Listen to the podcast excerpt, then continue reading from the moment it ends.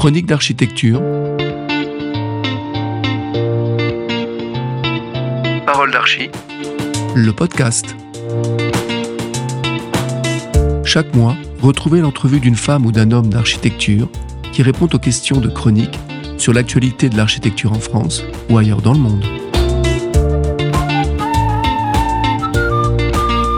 Aujourd'hui, Jean-Pierre Heim répond aux questions de Christophe Lauré.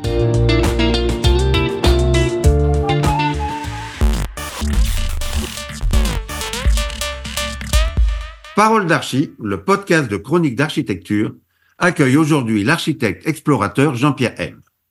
Son agence, M Design, avec des bureaux à New York, Paris, Shanghai et Athènes, a travaillé notamment sur des complexes hôteliers en Afrique, au Tibet, au Monténégro, sur des hôtels tropicaux à Saint-Martin, Saint-Domingue et ailleurs. Et l'architecte conçoit d'ailleurs actuellement une proposition pour la station archéologique de Délos en Grèce. Enfin, Jean-Pierre M voyage aussi avec pour objectif de préserver l'authenticité de sites protégés tout en permettant leur ouverture au monde. Il a ainsi constitué du patrimoine photographique pour les bibliothèques de l'UNESCO notamment. Bonjour Jean-Pierre, merci d'avoir accepté l'invitation de Parole d'Archie, le podcast de chronique. Bonjour Christophe, c'est un honneur de parler avec vous ce soir et euh, je suis très heureux de répondre à, à tes questions. Cher Jean-Pierre, impossible ici de parler de tous tes projets. Parlons donc de celui qui fait ton actualité à New York, où tu as présenté cet automne le Yacht, premier navire commercial entièrement électrique et hôtel de luxe. Est-ce que tu peux nous en dire plus de ce projet? Oui, c'est une idée que j'ai eue euh, l'année dernière en faisant le tour de Manhattan avec une réception sur un yacht privé. Et euh, je me suis dit que finalement, à Manhattan, il n'y avait pas d'hôtel sur la mer ni sur la rivière. C'était un projet très ambitieux parce que c'est la première fois qu'un hôtel de luxe avec un restaurant, avec un centre événementiel est euh, complètement euh, durable. Euh, c'est ce projet qui est un projet un petit peu de rêve qu'on j'essaie de réaliser avec mes partenaires qui sont Paul Ben Saba et Tony Van Vakidi. Paul est un businessman et, et Tony s'occupe de yachting international. Donc nous avons créé ce concept de manière à pouvoir donner naissance à une nouvelle vision de New York avec l'hôtellerie. Notamment, je me souviens, quand nous en avions parlé ensemble, tu m'avais dit, le luxe, c'était aussi de pouvoir dormir dans le silence dormir dans le silence, se réveiller en prenant le petit déjeuner devant la Statue de la Liberté, aborder le soir du côté de Hudson Yard, voir toutes les lumières de New York, euh, faire le tour de Manhattan, euh, pouvoir se faire déposer par une, navette euh, spéciale qui pourra prendre de n'importe quel endroit avec une voiture électrique et puis après une annexe qui pourra amener au bateau. Ça sera un peu le, rêve que les gens euh, ont pu euh, avoir à Venise en venant avec un Riva au Cipriani. On va arriver dans un hôtel de luxe, un hôtel de, très grand luxe puisque il n'aura que 20 cabines. Ça sera des suites luxueuses avec un, un restaurant gastronomique. On essaye d'avoir un chef étoilé français parce que je, on voudrait identifier le bateau au luxe français et surtout à l'exportation de l'art de vivre de la France. Pourquoi? Parce que ce bateau sera associé à des grandes marques, à des grandes marques comme l'avait été d'ailleurs euh, l'île de France en 1927, le Normandie en 1932 et le France en 1962, puisque ces bateaux exportaient l'art de vivre de la France aux États-Unis. Quand le Normandie arrivait à New York et lorsqu'il est arrivé la première fois, et qu'il était entièrement décoré avec l'art nouveau, ça a été une joie pour les Américains de découvrir ce qu'était l'art nouveau et ça a beaucoup influencé l'art nouveau à New York. Alors les grandes marques comme Puy-Forca, comme Christophe, comme euh, Bernardo, toutes les grandes marques de l'art de vivre et de l'art de la table pourront être identifiées sur ce bateau. Euh, Jean-Pierre, tu trouves 20 marques et puis ils ont chacun leur, leur suite? Non seulement ça sera ça sera une très belle identification, mais ça sera aussi on essaye maintenant de on est en pleine phase de, de, de financement puisqu'il faut passer plusieurs étapes très difficiles aux États-Unis. Il y a un acte qui s'appelle le Jones Act qui a été fait en 1920 et c'est un acte de protection qui veut dire que tous les bateaux qui sont construits à l'étranger peuvent avoir une fabrication à l'étrangère. Mais les bateaux qui vont circuler uniquement aux États-Unis sont protégés par cette loi qui s'appelle le Jones Act. Donc ça veut dire qu'il faut construire avec un architecte naval et un chantier naval, il faut construire ce bateau aux États-Unis. Ça, ça, sera un bateau qui aura une identification américaine et française. Alors un bateau électrique, c'est en fait l'idée de cette conception de bateau, et c'est pour ça que la, ville de New York et aussi le Coast Guard Commission à Washington, qui dépend du fédéral, ont beaucoup aimé ce projet et on est en pleine approbation de ce projet au point de vue administratif. Mais de fait, Jean-Pierre, tu as vécu 30 ans à New York. Donc là, on, on, comprend très bien que c'est pour New York que tu as pensé ce navire.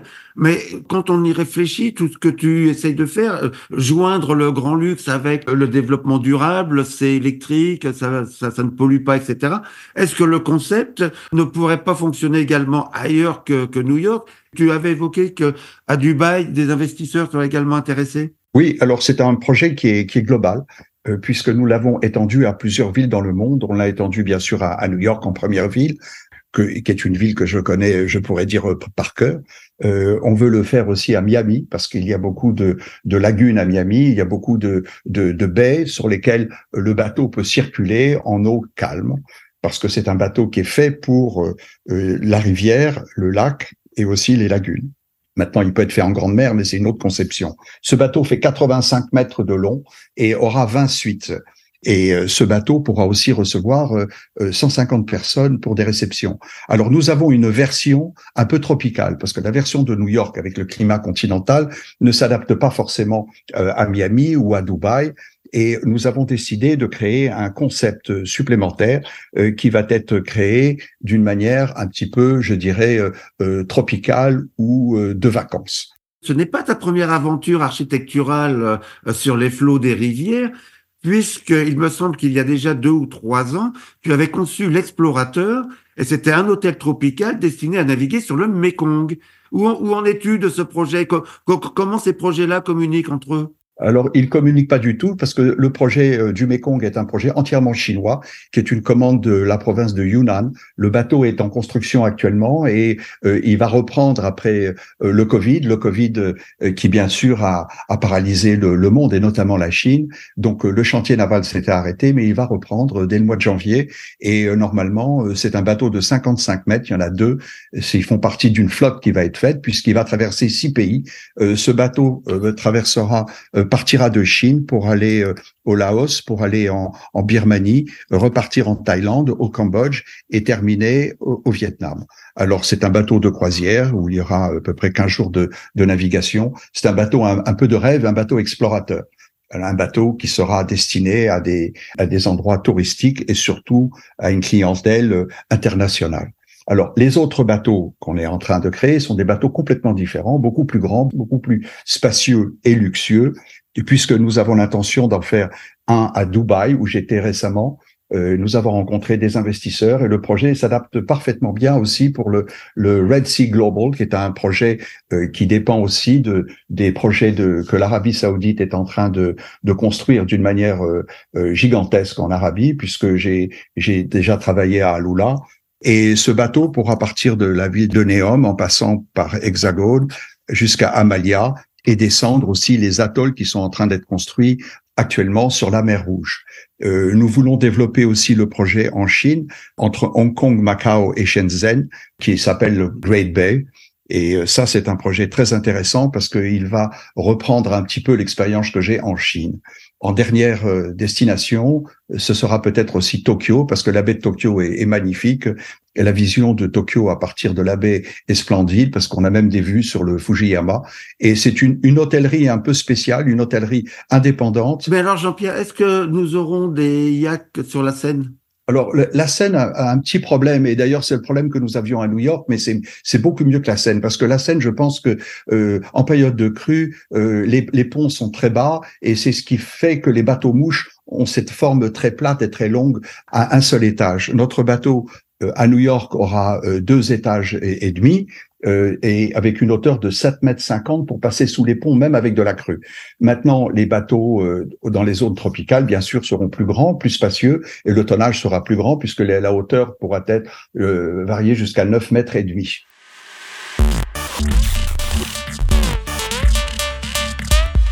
il nous reste pas beaucoup de temps, mais il me semble me souvenir que tu avais également aménagé l'intérieur d'un avion. Alors j'ai fait ça il y a quelques années pour dessiner un Falcon Jet où nous avions dessiné un Falcon 9X à l'intérieur avec euh, avec vraiment une une ambiance un petit peu particulière parce que le client devait être euh, chinois donc on lui avait fait euh, un projet avec beaucoup d'éléments de, de feng shui. Ce qui paraît étonnant parce qu'un avion avec le feng shui ça part dans toutes les directions mais on avait ciblé ça un petit peu sur euh, sur le feng shui du, du client.